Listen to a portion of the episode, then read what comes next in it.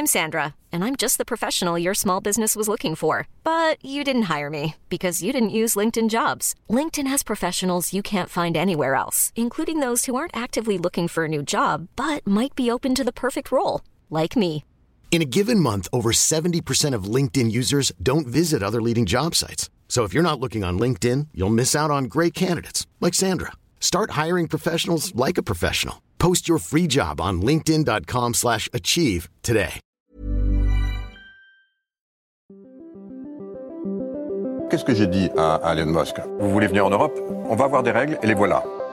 Il faut que nous ayons un cloud souverain. La tactique TikTok, opacité, addiction et ombre chinoise.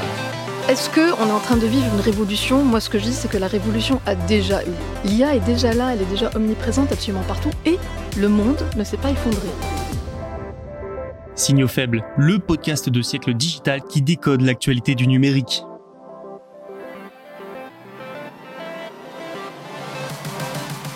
Bonjour à toutes et à tous, nous sommes le mercredi 27 septembre 2023, comme d'habitude, commençons par le sommaire de cet épisode. Avec la FTC qui poursuit Amazon en justice affirmant que le géant américain fait preuve d'un monopole illégal. Du côté d'Hollywood, les studios vont pouvoir former des IA sur le travail des écrivains. Nous parlerons également d'OpenAI qui pourrait atteindre une valorisation de 90 milliards de dollars avec une vente d'actions.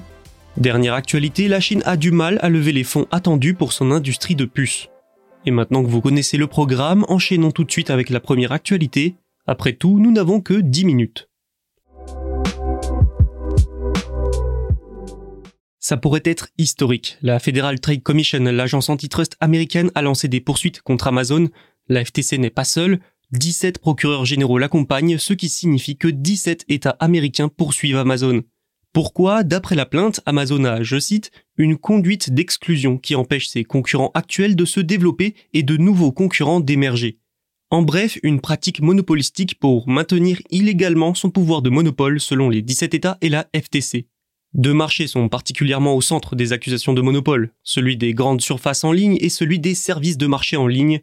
Pour être précis, Amazon aurait recours à des mesures qui, je cite, punissent les vendeurs et dissuadent les autres commerçants en ligne d'offrir des prix inférieurs.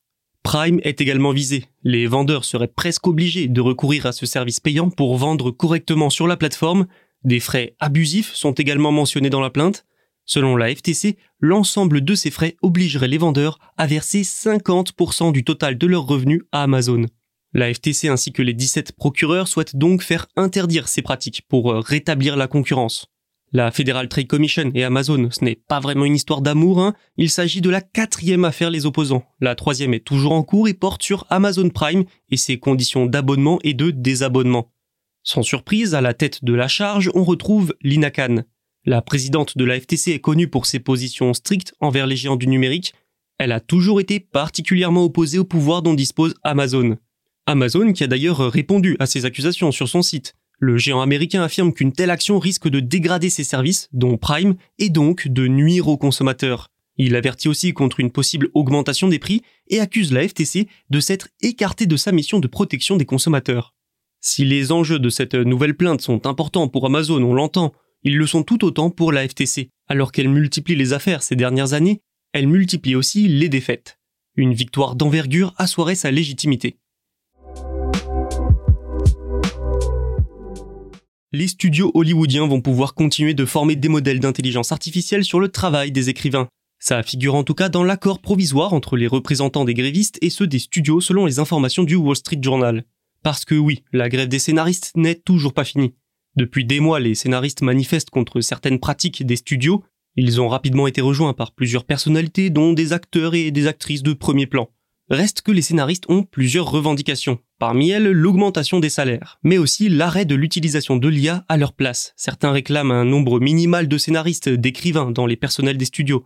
L'utilisation de l'IA générative par les studios est donc un problème majeur aujourd'hui, L'accord provisoire trouvé récemment entre les deux parties prévoirait cependant que les studios pourraient continuer d'entraîner, de former des IA sur le travail fait par ces écrivains derrière nos séries et films préférés. Une défaite, loin de là, les grévistes ont également obtenu quelque chose. La garantie qu'ils recevront une compensation pour leur travail, même si les studios s'appuient sur de l'IA. Le groupe représentant les studios a déjà proposé une telle disposition par le passé. La WGA, qui représente pour sa part les écrivains, a annoncé la semaine dernière avoir conclu un accord de principe avec elle, en espérant la fin de 5 mois de grève. Par contre, nous n'avons pas les détails de l'accord. La WGA pourrait cependant publier les conditions de l'accord une fois ce dernier voté au cours de la semaine. Et puis, vous l'avez entendu, il y a la question des données utilisées pour former les IA. Les conflits de droits d'auteur se multiplient, alors que le droit à ce sujet, lui, reste flou. Malgré tout, il faut quand même noter que la révolution qu'est l'IA générative s'est en grande partie construite grâce au travail des auteurs, des scénaristes et des artistes. Nul doute que cette question, qui n'est pas directement liée à la grève, touche aussi les scénaristes, puisque les IA peuvent être formés avec des données provenant de séries et de films, des contenus écrits par eux. La grève, elle, en tout cas, semble toucher à sa fin. Alors que la course à s'intensifie, OpenAI discute avec les investisseurs pour lancer une vente d'actions. Une vente qui valoriserait la startup derrière ChatGPT entre 80 et 90 milliards de dollars. C'est bien simple, c'est presque le triple de son niveau au début de l'année. L'un des grands gagnants de l'opération, ce serait Microsoft. Après y avoir investi quand même plus de 10 milliards de dollars, le géant américain détient aujourd'hui 49% de la jeune pousse. La prochaine vente d'actions lui permettrait de toucher le pactole, elle devrait aussi permettre aux salariés de vendre les leurs. Selon des déclarations aux investisseurs rapportées par le Wall Street Journal, un milliard de dollars de revenus sont également espérés pour cette année, et plusieurs milliards supplémentaires pour 2024. De très bonnes nouvelles quand on sait que la commercialisation des IA est l'un des plus gros défis pour des sociétés d'IA comme OpenAI. La startup a réussi à générer des revenus grâce à des abonnements pour ses IA à destination des particuliers comme des entreprises. Une valorisation à plus de 80 milliards de dollars ferait d'OpenAI l'une des startups mondiales les mieux valorisées. Devant se trouverait encore SpaceX d'Elon Musk et ByteDance, maison mère de TikTok. C'est aussi la preuve de l'importance qu'a prise OpenAI dans le paysage technologique mondial. Son impact est énorme, après tout c'est son chatbot qui a réellement lancé la course mondiale à l'IA. Bien sûr, la concurrence ne va faire que s'accentuer. D'autres startups sont sur le coup, Google prépare actuellement Gemini, un programme devant rivaliser avec GPT-4, Meta de son côté travaille sur des IA en open source et des dizaines de chatbots pour ses réseaux sociaux. Vendre des actions maintenant et augmenter sa valorisation est également un bon timing puisque aucun cadre réglementaire pour les IA n'a encore été adopté. Cela permettra enfin à OpenAI de collecter plus d'argent et ainsi de suivre l'augmentation constante de ses coûts. La Chine peine à trouver les fonds suffisants pour soutenir son industrie des semi-conducteurs. Le cycle de financement le plus ambitieux lancé pour le moment par le pays est en effet à la traîne l'objectif est d'atteindre les 41 milliards de dollars. Mais même pour la superpuissance asiatique, le climat économique est difficile selon le Financial Times. Rappelons un peu le contexte. Pékin a récemment approuvé un troisième cycle de financement du Fonds chinois d'investissement pour l'industrie des circuits intégrés, généralement appelé Big Found. Cette institution est au centre de la croissance du secteur en Chine. Il a soutenu plusieurs géants du secteur. Au cours des deux phases précédentes, le Big Found a réussi à lever en tout près de 32 milliards de dollars. Pour cette troisième phase, l'actuelle, l'objectif est donc encore plus ambitieux puisqu'il est, je l'ai dit juste avant, de 41 milliards. Mais ce n'est pas aussi simple. Le ministère de l'Industrie et des Technologies de l'Information, qui dirige l'initiative, a rencontré des difficultés.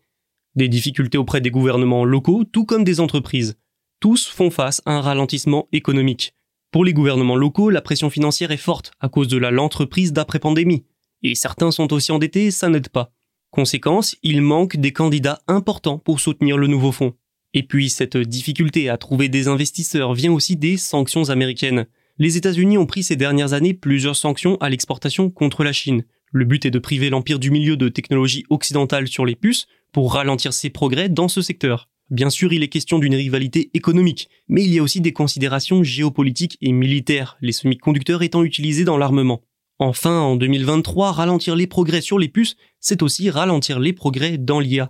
S'ajoute à ce tableau l'enquête anticorruption sur le Big Found qui a duré plus d'un an, de quoi affecter la confiance des investisseurs et du marché. Malgré ces défis, pour ne pas dire problèmes, prendre du retard dans les levées de fonds n'arrangerait rien. Ce troisième cycle devrait se concentrer principalement sur les équipements pour fabriquer des puces selon le Financial Times. Un cycle stratégique donc qui rend les difficultés rencontrées d'autant plus encombrantes pour Pékin. C'est tout pour aujourd'hui, merci d'avoir écouté cet épisode, n'hésitez pas à vous abonner et à nous laisser notes et commentaires. Tous les podcasts de Siècle Digital sont disponibles sur siècledigital.fr et les plateformes de streaming. À demain.